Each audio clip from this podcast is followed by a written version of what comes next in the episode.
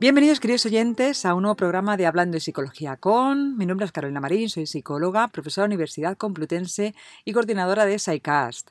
Hoy tenemos el programa eh, de pautas para la familia dentro del bloque de pautas eh, psicológicas durante el confinamiento para personas con problemas de adicción a sustancias.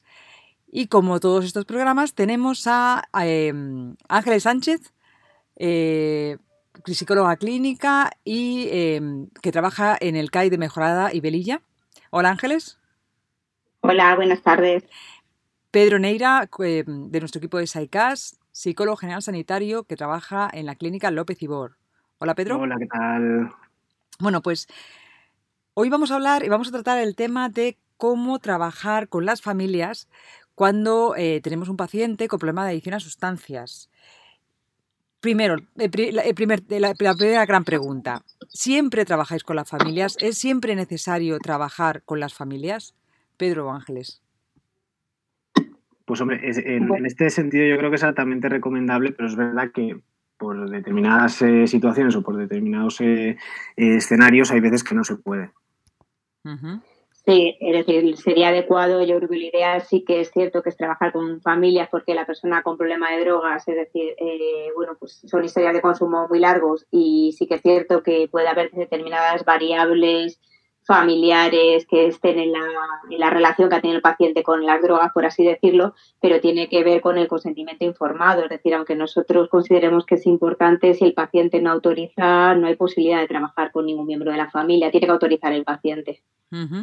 O al revés, hay veces que las familias eh, se niegan ya por, por historiales de consumo, por situaciones, se niegan a, venir a consulta, ¿no? Porque eh, perciben como que no tienen ningún manejo sobre la situación. Entonces dicen, mira, yo eh, esto no, no, me quiero involucrar, ¿no? Bueno, pero estamos de acuerdo que cuando el paciente vive, vive con la familia, convive con la familia, lo mm. ideal sería porque y lo ideal sería trabajar a nivel sistémico, ¿verdad? Eso sería lo ideal. Otra cosa es después que el paciente no, no lo permita, o que la familia no se puede involucrar o no quiere involucrarse por las razones que sean, ¿verdad? Exacto. Sí, sí, sí, sí, por supuesto. Vamos a imaginarnos el escenario en el que efectivamente podemos, eh, podemos eh, trabajar con las familias. Ángeles o Pedro, ¿cuál es, ¿cuál es la perspectiva o cuál es la visión que tiene la familia de, de esta adicción que tiene uno de los hijos o su hijo o su hija? Bueno, pues al principio lo más habitual es encontrar que las familias suelen eh, minimizar o incluso negar el problema. Es decir, esto antes incluso de venir a terapia, mucho antes, ¿no? Eh, por otro lado, luego después o, más adelante, eh, cuando ya empieza a haber señales como muy claras, muy evidentes y empieza a haber un deterioro ya del, del estilo de vida, las familias suelen intentar controlarlo de una manera como muy vamos a decir, como muy dogmática, ¿no? Es decir, se ejerce un control como muy extremo sobre, sobre la conducta de la persona que, padece una adicción. Eh, al final, el resultado que tiene estos eh, movimientos ¿no? que hay en el sistema eh, familiar, de intentos de control por un lado y por otro lado minimizaciones, lo que acaba haciendo es que la, la, familia o las conductas de la familia empiezan a girar alrededor del problema de consumo. Eh, todas las interrelaciones que tienen empiezan a girar en torno a ello en dos polos que, quizá ninguno de los dos son, son funcionales o, sirven bien ¿no? dentro del vínculo familiar. Y al final, eh, por último, pues a pesar de que es verdad que las soluciones que, que intentan eh, persisten o, siguen persistiendo eh, en ellas, eh, las familias son conscientes de que esto que está pasando no es bueno, no es positivo para el entorno familiar, ¿no? Aún así es muy complicado evitar que, éstas se cronifiquen, ¿no?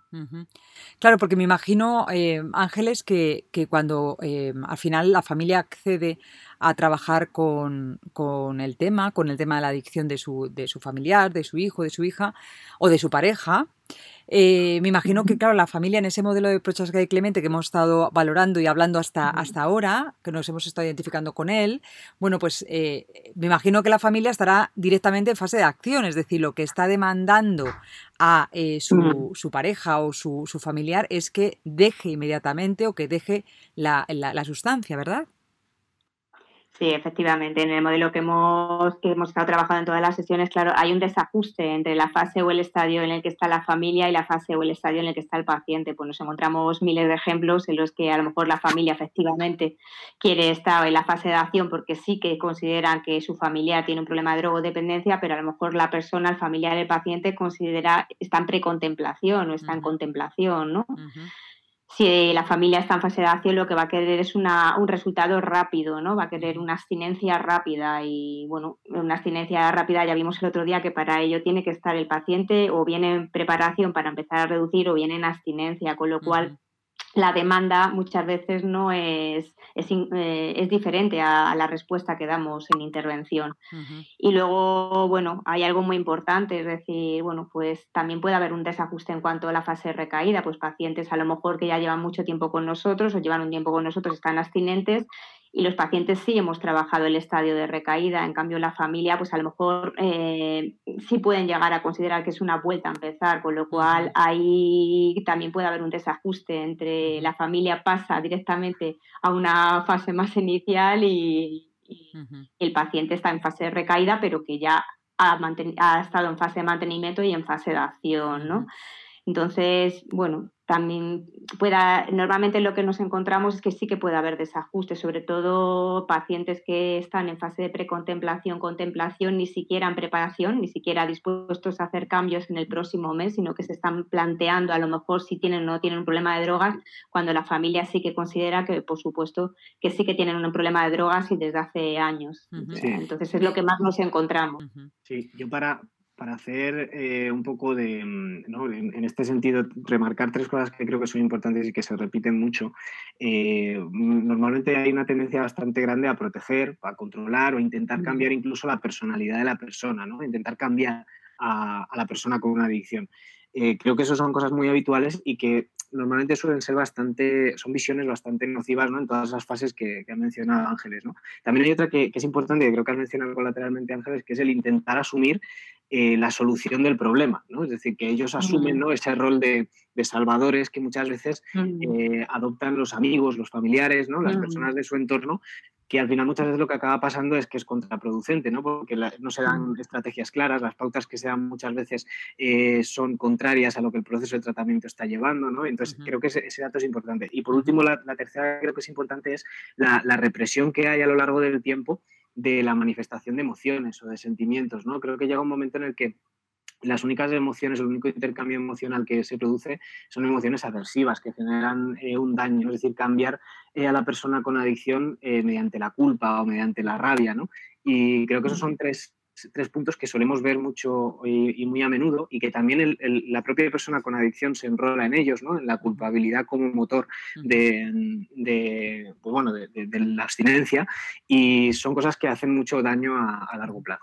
Me imagino que, claro, que eh, es, es, importantísimo por lo menos tener una sesión con los familiares para explicar estas fases por las que pasa el paciente para que no esperen cambios hasta dentro de un tiempo por lo menos una, una, una primera sesión, o sea, una única sesión, ¿verdad? Sí. Sí, sobre todo porque si la familia empieza, o sea, está en fase de acción y el paciente está en fase de precontemplación, ya dijimos que como mínimo seis, siete meses hasta que se inicie la fase de acción va a estar el tratamiento, más luego sería la acción, el mantenimiento, la posibilidad de recaída, entonces son tratamientos largos, entonces sí que es importante que, se explique a, los pacientes, a, la familia, a los familiares, pues un poco la duración de todo el proceso, la, duración de toda la intervención y sobre todo que es un problema pues a controlar de por vida, ¿no? Eh, muchas veces el paciente está en fase de mantenimiento, él tiene claro que cierto seguimiento tiene que tener, ¿no? A lo mejor una vez al mes, una vez a dos, tres meses, pero la familia a lo mejor considera que ya solucionado su problema y que ya no hace falta hacer ningún seguimiento, ¿no? Entonces, sí que es importante, eh, al igual que a los pacientes se les explica las fases, es muy importante que a los familiares también para que vean cómo es el proceso y que es un proceso largo en el tiempo.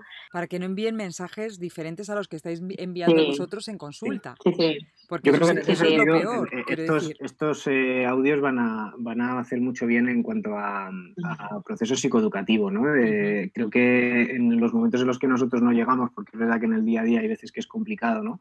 Eh, esta parte ¿no? de psicoeducación y de conocer cómo son esas fases por las que el familiar está pasando, creo que pueden ser de, gran utilidad. Lo que pasa que también yo, cuando he trabajado con, con adicciones, o los años que tuve trabajando con adicciones, hay una cosa que veo en la familia y es que eh, yo siempre les decía, eh, tenemos una adicción y, depresión, quiero decir, al final la familia no solo está, eh, no solo está em, sufriendo la adicción de un familiar, sino que está desarrollando su propio trastorno, quiero decir.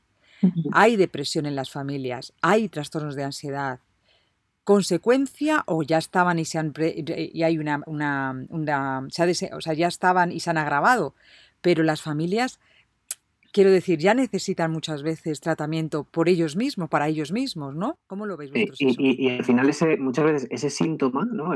Ese síntoma de eh, ansiedad o ese síntoma de depresión, en un sistema familiar cada, cada síntoma, ¿no? Cada, mm, cada variable eh, cobra una función, ¿no? Cobra un sentido.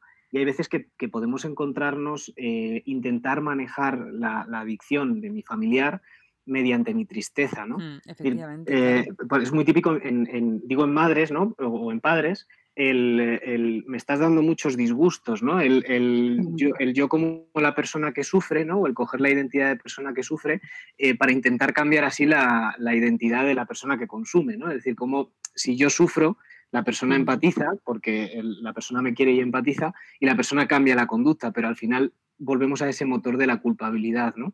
Y además es un error, evidentemente, porque sí que al final eh, dejo de consumir y si dejo de consumir es porque quiere mi familia, porque quiere, al tener menor conciencia de su problema de drogas, la probabilidad de recaída es muy alta, ¿no? Entonces, bueno, y aparte, pues un poco lo que comentábamos antes, es decir, pues como por desgracia son un historial de consumo muy largo en el que ha habido mucha culpa, mucho enfado, mucha discusión, eh, se deja de consumir por a veces por tema familiar y si se vuelve a consumir a lo mejor es que no me quieren tanto, ¿no? Entonces, bueno, yo creo que hay unas relaciones ahí establecidas que, que hay que tener cuidado, hay que saber muy bien, muy bien para intentar manejar la situación de consumo lo mejor posible y que el sistema familiar, bueno, pues a la vez esté lo mejor posible, a la vez. Porque claro, hemos estado hablando durante todos estos programas de, de, esas distorsiones que tenían de, pensamiento, distorsiones cognitivas que se llaman, que tenían los pacientes, ¿no? Para seguir consumiendo,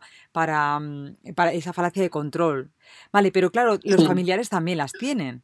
Que, posiblemente sean las causas de lo que estamos diciendo, de, no solo de, de, cómo están manejando la situación de la adicción de su familiar, sino e, esa propia ya sintomatología que pueden estar teniendo de depresión o de ansiedad. ¿Qué, tipo de pensamientos, distorsiones cognitivas, distorsiones de pensamiento pueden tener los familiares que están sufriendo, alguno de los miembros de su familia, una adicción? Ángeles o Pedro. Por ejemplo, una muy típica que suele haber es, bueno, es mi culpa que haya consumido, o es la culpa de mi marido, o es la culpa de mi mujer, o es por las discusiones en casa, o es no sé qué decir, como que parece que siempre hay un culpable y parece que, bueno, que independientemente de que sea la persona la que tiene un problema de, drogas, ¿no? Eh, parece como se sienten a veces responsables también ellos, ¿no? Entonces, bueno, sí que es cierto que es un sistema familiar, sí que es cierto que la persona, el paciente, tiene relaciones con miembros de la familia, amigos, etcétera, bueno, etcétera, pero sí que, bueno, eh, al final, eh, sí, la responsabilidad parece que la tiene la familia, que no es, no es, es decir, cuando se ve las secuencias de consumo, pues bueno, hay que analizar todo, ¿no? Parece que se le quita responsabilidad al paciente, ¿no? Entonces dificulta el cambio en el paciente, y sobre todo porque se habla de culpa, y ya comentamos que la culpa lo que hace es bloquear, generar más enfado, generar más ansiedad, bajar el estado de ánimo. Y mantener la conducta. Ni al, ni a la familia no le ayuda, ¿no? Y al paciente tampoco. Sí, yo creo que la, manera quizá adecuada de empezar a ver esto, porque efectivamente hay veces que consultan que pues madres, ¿no? Nos dicen, eh, pero ¿qué, he hecho yo para que, mi hijo consumiera, ¿no? Para que mi hijo se metiera en esto, ¿no? Eh, al final el ver eh, como una única variable la educación eh, de los hijos en, el consumo, lo que hace es efectivamente generar un montón de culpabilidad dentro de la familia. Yo creo que la manera adecuada de afrontarlo, de verlo, es que es multifactorial o, que tiene muchas, muchas variables que muchas de ellas no parten del control de la educación, de, la educación de los padres o de, o de las funciones de hermano sino que parten de, cómo el, adolescente o cómo cuando empezamos en, en, ese consumo o incluso cómo lo tenemos, como la vida de esa persona tiene un montón de variables ¿no? y un montón de, eh, predisponentes de consumo que están al margen también del sistema educativo. ¿no? Igual que hemos eh, estado hablando de unas fases por las que pasa el paciente en este modelo de Prochaska y Clemente, ¿la familia también pasa por, por esas fases o la familia va directamente a la acción? ¿Qué fases podríamos definir en la familia? No, no tiene, no tiene por qué ir directamente a la acción. Lo que pasa es que sí que es cierto que eh, son historias de consumo muy largas. Entonces, eh, en caso de pacientes que lleven 20 o 30 años consumiendo, 5 o 10 años, ellos desde fuera sí que han visto antes que, la propio, que el propio paciente, que sí que cómo le estaba dificultando la droga en su vida diaria, la persona, es decir, qué consecuencias tenía, etcétera, etcétera. Entonces, también habrán pasado por una fase de precontemplación, contemplación y poco a poco se han ido dando cuenta un poco de, todo lo que había alrededor, ¿no? De, lo que saben ellos, ¿no? Entonces, no, pueden haber pasado por las mismas fases. Yo creo que es, habitual también eso que, que, decía Ángeles al principio, de que hay como una especie de disonancia, ¿no? de distancia entre la fase en la que está el paciente y la fase en la que está eh, la persona que está en el tratamiento. ¿no? Y yo, siempre utilizo esa metáfora de decir que es como una especie de, de, cumbre, ¿no? que hay que eh, llegar a la cima y los pacientes muchas veces se ven más arriba de la cumbre de lo que están y, las familias se ven siempre en, la ladera, ¿no? Siempre están con el miedo en la ladera, ¿no? Abajo del todo en, fases como muy, eh, como que el paciente todavía está en fase de contemplación y esto pasa, eh, pasa mucho. De todas formas, yo creo que hay un modelo que es, que es interesante para ver eh, por, por, dónde va pasando la, la familia, que está propuesto por un autor, se llama Steinglass, y habla de cómo la familia se hizo para alcoholismo en principio, pero creo que es aplicable para, para la mayoría de las sustancias. ¿no? Y él dice que al final pasamos por eh, primero una fase de, análisis de los terapeutas sobre todo y la familia también, de análisis de cuál es la demanda. ¿no? Hay veces que, eh, que la persona no quiere que tratemos el problema, ¿no? que la familia no quiere que tratemos el problema de adicción, sino que cambiemos a la persona. ¿no? Y, hay que analizar muy bien cuál es la demanda real de, esto, ¿no? Y, empezar a ajustarles bien cuál es esa demanda. Es decir, yo no vamos a cambiar a esta persona, sino que quizá vamos a tratar eh, cuáles son eh, esas variables que están interviniendo en el consumo para que la persona se le facilite la abstinencia, ¿no? Y creo que es importante esa primera fase de, que las, familias pasan, de ajustar esa resistencia que hay, de a lo mejor hay cambios que yo pretendo que no van a ser efectivos. ¿no? Después aparece una, fase de, diagnóstico, ¿no? es decir, en la que realmente la persona asume o la familia asume que, bueno, pues que la persona tiene eh, un problema eh, de conducta adictiva. ¿no? Y esta fase es interesante de analizar y de ver, porque hay veces que nos ponemos a tratar la conducta adictiva y lo que nos damos cuenta es que el problema nuclear, el problema principal no es la contradictiva, pues a lo mejor es eh, un, estado de ánimo o, es un paliativo para, un trastorno de ansiedad o es un trastorno de personalidad, es decir, es una patología dual al final en la que la que prima no es el consumo de sustancias, sino otra problemática. ¿no? Y creo que es importante que hay veces que las familias vienen o pensando que es otro problema y hay que explicarles que el problema principal es el consumo, o pensando que el problema principal es el consumo y hay que explicarles que hay otros problemas que lo están modulando. ¿no? Y hay veces que cuesta entender. ¿no? Luego, otra fase que, propone sería la eliminación, ¿no? lo que es el proceso de intentar lograr la, abstinencia, que es un poco lo que hemos ido hablando durante todo el proceso, cómo las familias van cambiando esa visión que tienen hacia, hacia, hacia el consumo y cómo hay estrategias para, eh, que muchas veces son disfuncionales para intentar cambiar, ¿no? Con, toda su buena voluntad, muchas veces eh, esa, esa gestión ¿no? que hay de las emociones, del no expresar las emociones reforzantes, de, no expresar cuando la persona eh, está dentro de ese proceso de tratamiento. También es muy típico encontrar que las dificultades del paciente en esta fase, ¿no? Que las dificultades del paciente que tiene para eliminar el consumo o para generar la abstinencia, desde el entorno se, perciben como, muestras de que, el paciente no quiere dejarlo, ¿no? que el paciente no está motivado para ello, ¿no? Y esto desmoraliza mucho a los pacientes, ¿no? de otra, otra última fase sería lo que llamamos el desierto emocional, ¿no? Y hemos hablado que eh, todo el consumo generaba una serie de emociones en, la, familia, ¿no? Y, que veíamos como eh, todo giraba en torno al consumo al final, ¿no? O por el exceso de control o por todo lo contrario, ¿no? Por todas esas emociones que, que genera el ver que no tengo control sobre ello, que, pero al final todas las emociones que se generan en el núcleo familiar acaban girando en torno al, consumo. Entonces, en el momento en el que se elimina, en el momento en el que se consigue esa eliminación, hay que reaprender otra vez un nuevo sistema familiar, porque todas esas emociones, todo ese sistema emocional que estaba construido antes, se acaba de destruir, los acabamos de, de dejar en un solar vacío, ¿no? y ese solar vacío hay que construirlo de alguna forma. ¿no? Y creo que es una etapa interesante que muchas veces los, eh, familiares y, los pacientes se desmoralizan porque dicen, eh, da, la sensación como he perdido ¿no? Eh, a mi familia. ¿no? Y todo eso que, que decíamos de hay que conseguir o, esto, esta abstinencia me va a servir para tener mejor relación con mi familia, parece paradójicamente lo contrario. Y luego la, última fase que sería la eh, reestabilización, ¿no? que sería una vez ya hemos cogido o hemos empezado a construir ese sistema eh, emocional nuevo, el mantenerlo, ¿no? Es decir, que sería un poco el equivalente al mantenimiento de, lo que hemos hablado de, de Prochaska, ¿no? En, todos, eh, muchas veces el dilema más importante que, he tenido que trabajar con las familias es el de, ¿es una, ¿es una enfermedad o no quiere? dejarlo y quiere seguir en la droga. Quiero decir, las familias, no sé vuestra experiencia cuál es, pero se mueve siempre en ese dilema. Se mueven siempre en, el dilema de esto es una enfermedad, mi, mi, pareja, mi hijo, mi hija, mi, mi tío, mi, familiar es un enfermo y por tanto yo tengo que estar ahí y tengo que, trabajar con él esa enfermedad o tengo que estar en este proceso de, la enfermedad o... Pero, al final eso, Carolina, es una justificación hacia el control otra vez, ¿no? sí, eh, Sí, sí, sí, eh, no sé, sí, efectivamente, eso sería la, explicación, pero em, ¿estáis de acuerdo en que yo creo que es este el dilema en el que siempre se mueve la familia? O sea, esa visión del problema como, como es, eh, ¿no? es un enfermo, hay que controlarlo, es una justificación más para ejercer control sobre la persona, ¿no? Y hay que hacérselo saber, hay que ver la función que está cumpliendo eh, esa identidad que para mí tiene mi, familiar, porque a lo mejor la función que está cumpliendo es ejercer ese control que hemos visto que, no genera un, o sea, ese exceso de control, ¿no? Que no genera ningún beneficio, ¿no? Eh, sí, sí, lo que pasa es que cuando, cuando uno, o sea, em, eh, cuando uno, por ejemplo, un miembro de la pareja considera que su hijo tiene una enfermedad y el otro considera que su hijo hace la, eh, sigue, sigue, sigue consumiendo porque quiere, porque está decidiendo que le gusta la droga, ahí ya tenemos otro problema añadido. Quiere decir, la, familia se acaba de, quebrar y, mm. y, ambos posiblemente estén ejerciendo conductas de castigo o no, o que mantienen el la, la, adicción de alguna forma, pero de encima mandando mensajes absolutamente contradictorios. Sí, eso pasa.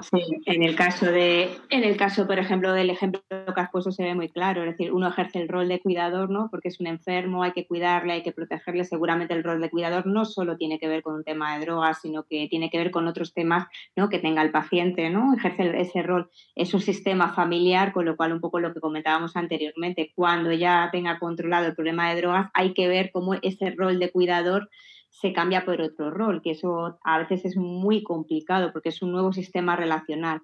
En cambio, el otro miembro de la pareja lo que hace es justo lo contrario, consume porque quiere, consume porque le apetece, pero no hay ninguna adicción, como no hay ningún, o sea, no hay ninguna adicción. Ah, hay, una adicción, pero no se considera tanto como un trastorno clínico donde necesita intervención. Entonces, por un lado, cuando tiene, se tiene el rol de cuidador, es difícil eh, establecer una serie de pautas porque el establecer una serie de pautas, entras en su sistema relacional con el paciente y en el otro este, extremo, cuando uno considera que lo hace porque quiere, no sé qué, no sé qué, pues también es difícil porque tampoco van a aceptar eh, en, primer momento las pautas que damos en los centros de intervención. Entonces, claro, los dos son extremos y los dos no facilitan lo que es la, lo que es la intervención, pero es un sistema familiar, es un sistema relacional, con lo cual, claro, lo que es complicado es eh, el rol de cuidador, que lo va a seguir teniendo, pero eh, con el tema de drogas que facilite lo más que se pueda a la abstinencia, teniendo en cuenta que el responsable, por supuesto, del problema de consumo es el paciente y al final bueno, hasta qué punto hay que cuidarle, es decir, uno se cuida. Y en el otro extremo, claro, el de porque lo hace porque quiere, porque le apetece, no sé qué, no, no, pues igual que al paciente sí que en la fase de preparación, en la fase de contemplación sí que se ha hablado de secuencias de consumo, de asociaciones, de relaciones, también hay que dejarlo ver al otro miembro de la pareja, pero claro, en lo que estás diciendo si son dos miembros de la pareja con dos polos diferentes que al final ninguno de los dos facilita lo que es la abstinencia, porque uno por mucho control externo y el otro por ningún control externo, que tampoco es adecuado, ni blanco ni negro. ¿no? ¿Estas serían las, las, dificultades mayores que veis o, las más eh, usuales ¿no? que veis en, las familias eh, cuando se trabaja con en adicciones, Pedro Ángeles? ¿O hay otras dificultades que queréis resaltar? Bueno, yo la dificultad que a mí, o sea, la dificultad en adicciones, desde luego de los centros públicos, es la cantidad de demanda que hay. Al haber tanta demanda, es difícil trabajar a nivel familiar. Entonces, porque no somos, ya hemos dicho que no solo es trabajar con el paciente, es trabajar con la familia cuando el paciente autoriza, pero son sistemas relacionales. Entonces, eso se requiere muchísima intervención. Entonces, la dificultad es la, eh, escasez de tiempo o eh, la cantidad de gente que, que viene a los centros de tratamiento sobre todo. Eh, partiendo de, dejando eso al lado, pues cuando ya sí que se trabaja con las familias, que se puede, bueno, que al final sí que se, se trabaja, ¿no? A lo mejor no todas las que nos gustaría o las que quisiéramos, pero las que sí que se, se hace un trabajo, yo creo que la dificultad más importante es lo que, pues el desfase que hay en los estadios. Yo creo que mm, a veces al no coincidir el estadio de uno y de otro, pues a veces es complicada lo que es la, lo que es la intervención.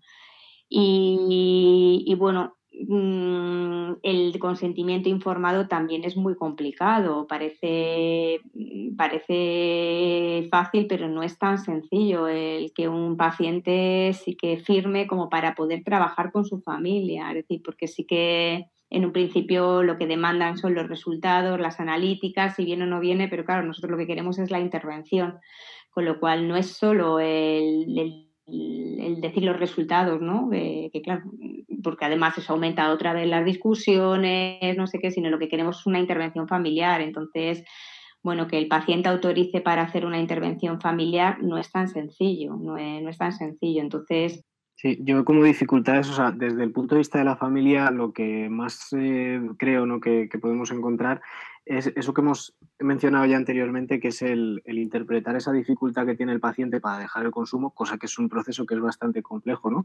Eh, como una resistencia a cambiar, ¿no? Como si realmente la persona se resistiera a cambiar por, por, por, otro motivo, ¿no? Diferente.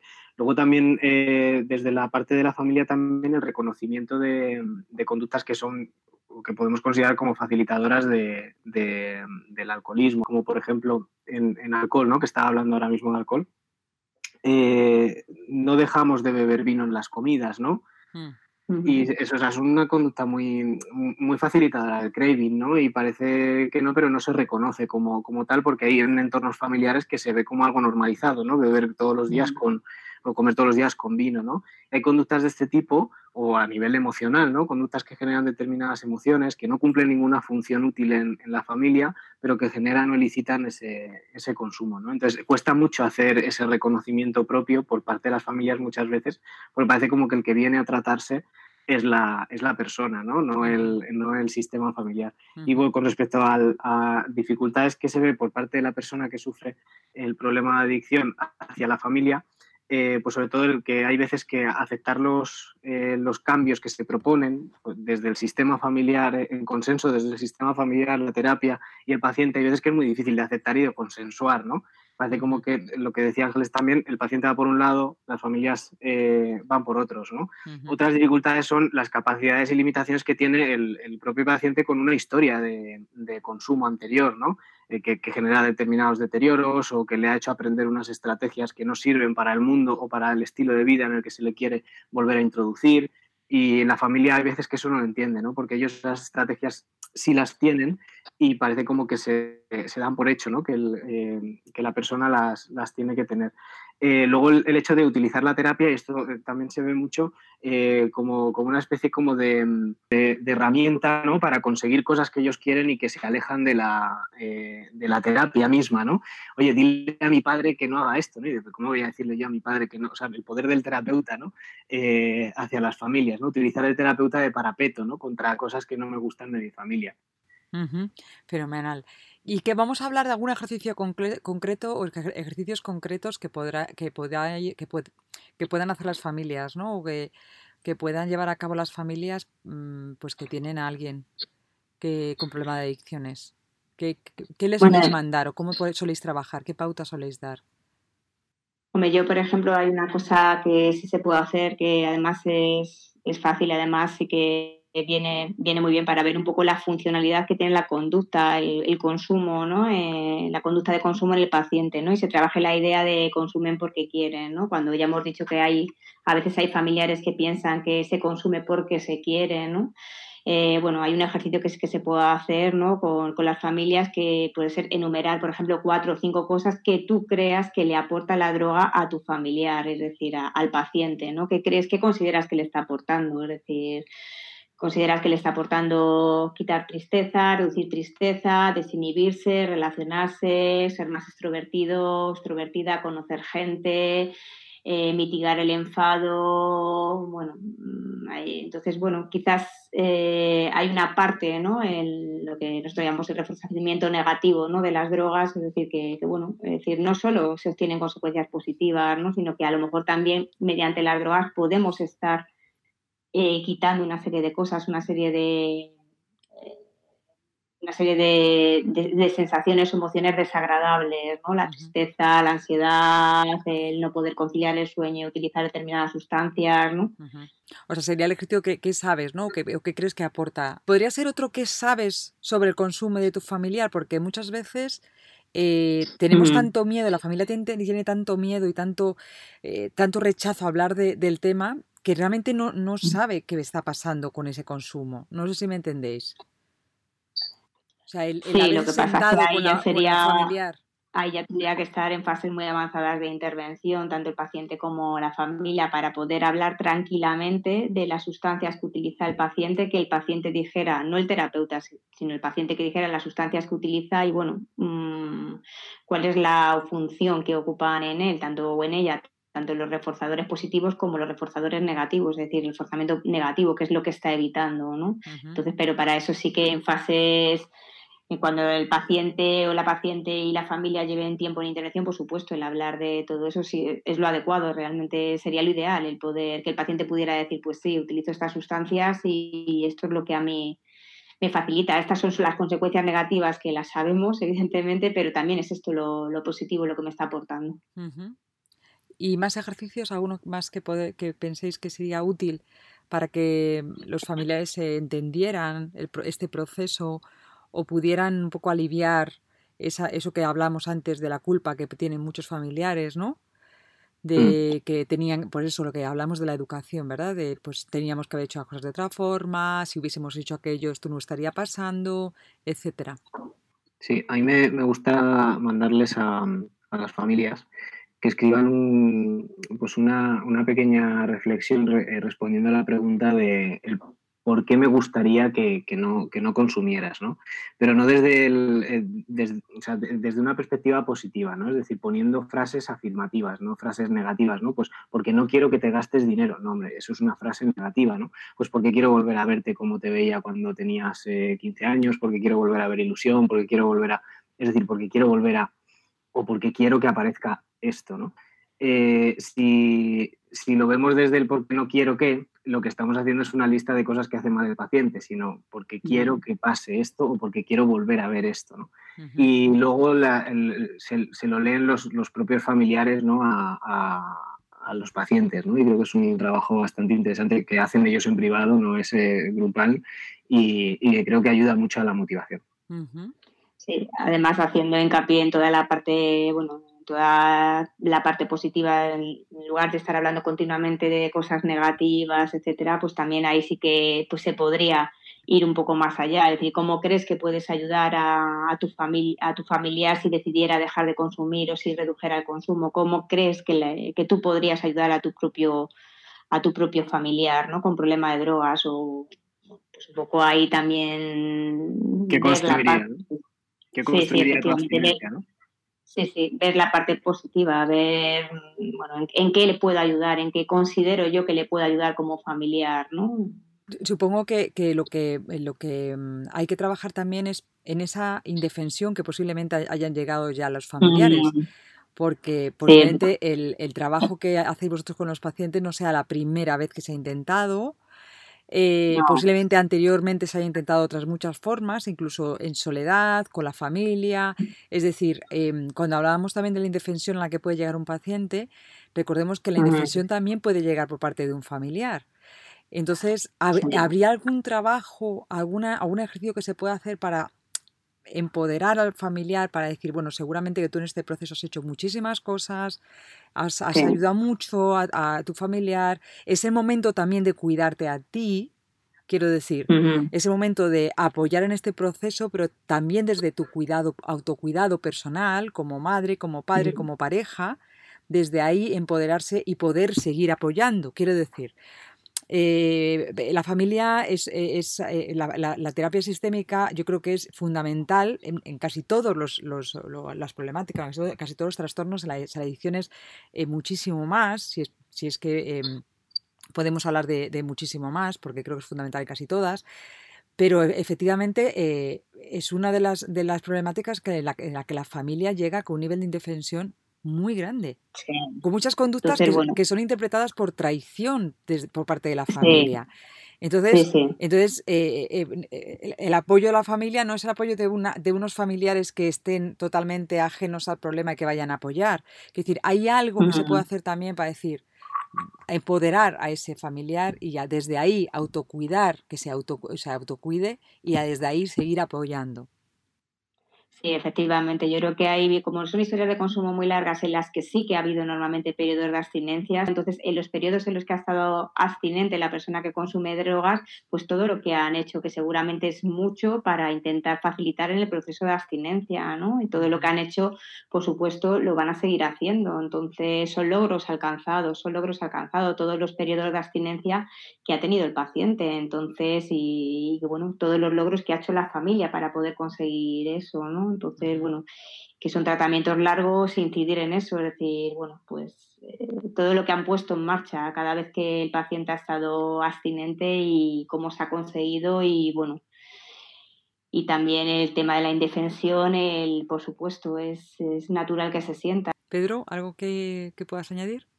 Sí, eh, a mí me, gusta también hacer un ejercicio que habitualmente se hace con, parejas, en, terapia de, pareja, que sería esa caja, vamos a decir, la caja de los, de los refuerzos, ¿no? En, este sentido, simplemente el coger eh, durante todo el proceso, tener una caja y que la familia vaya metiendo cosas que, le agradan o cambios que le han agradado, que han visto en, el paciente, ¿no? Conductas concretas, como puede ser el, oye, has vuelto a llevar a, eh, a tu hija a comer un helado a tal sitio, ¿no? O sea, cosas que son como muy, muy concretas, que se ven muy bien y que muchas veces se pasan por alto o no hay una comunicación, ¿no? Hemos visto antes que no había una comunicación eh, porque se quedaba ese desierto, ¿no? Eh, ese, solar vacío cuando la persona está, está ya en un proceso de abstinencia, ¿no? Y hay que, hay que hacerle ver qué, qué cosas son las que, las que veo que son positivas y que me agradan a mí como, como familiar, ¿no? Fenomenal. Pues nada, algún ejercicio más, alguna reflexión más. Este es el, último programa que tenemos. Eh, tenemos uno de reflexiones finales que, resumiré, eh, que resumiré yo. ¿Algo más que queráis decir en este último programa de, este bloque que hemos hecho em, de ocho programas, ¿verdad? Sobre eh, pautas psicológicas durante el confinamiento para pacientes y también para, para, para aquellas personas que tengan, que tengan interés por el tema que para aquellos profesionales que quieran refrescar y que quieran seguir pues, eh, pues eh, reciclándose o, quieran tener nuevas ideas o, quieran volver a, ir sobre el tema de la, de la, del modelo Prochaska y Clemente y todas las actividades que, que, conllevan.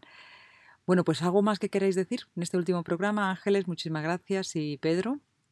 Gracias. No, que, muchas gracias y que bueno, que, sí que se puede, por supuesto, y que con mucho esfuerzo, mucha dedicación, son procesos largos, pero si se consigue entre todos también. Es cierto que es mucho más fácil entre todos. ¿Y tú, Pedro, una eh, última reflexión final? A mí me gustaría pues mandar ese mensaje ¿no? de, de pensar en todas las personas que, ya han pasado por ello anteriormente, ¿no?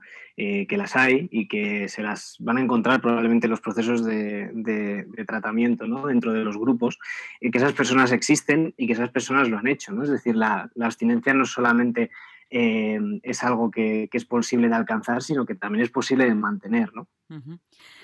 después de mi, experiencia con, este, este, este tema, y cuando he estado tratando adicciones, siempre me ha, llegado, me ha llevado a pensar que la persona que superaba una adicción era capaz de cualquier cosa.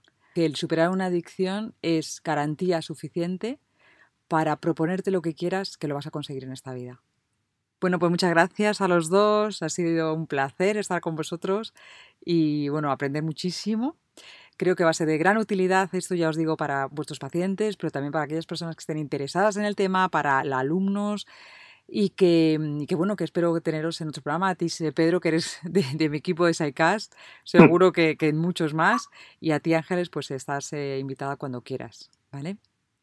Muchas gracias. Eh, Para los oyentes, eh, dejad vuestros comentarios, vuestras dudas. Eh, si queréis hacer alguna pregunta, si queréis tener, si queréis dejarnos alguna sugerencia para próximos programas, estaremos encantados de, escucharla y de, leerla y por supuesto de llevarla a cabo si podemos. Y eh, bueno, pues nos tenéis en saicast.es así como en todas las redes sociales, Facebook, Instagram y Twitter. Muchas gracias y hasta el próximo programa.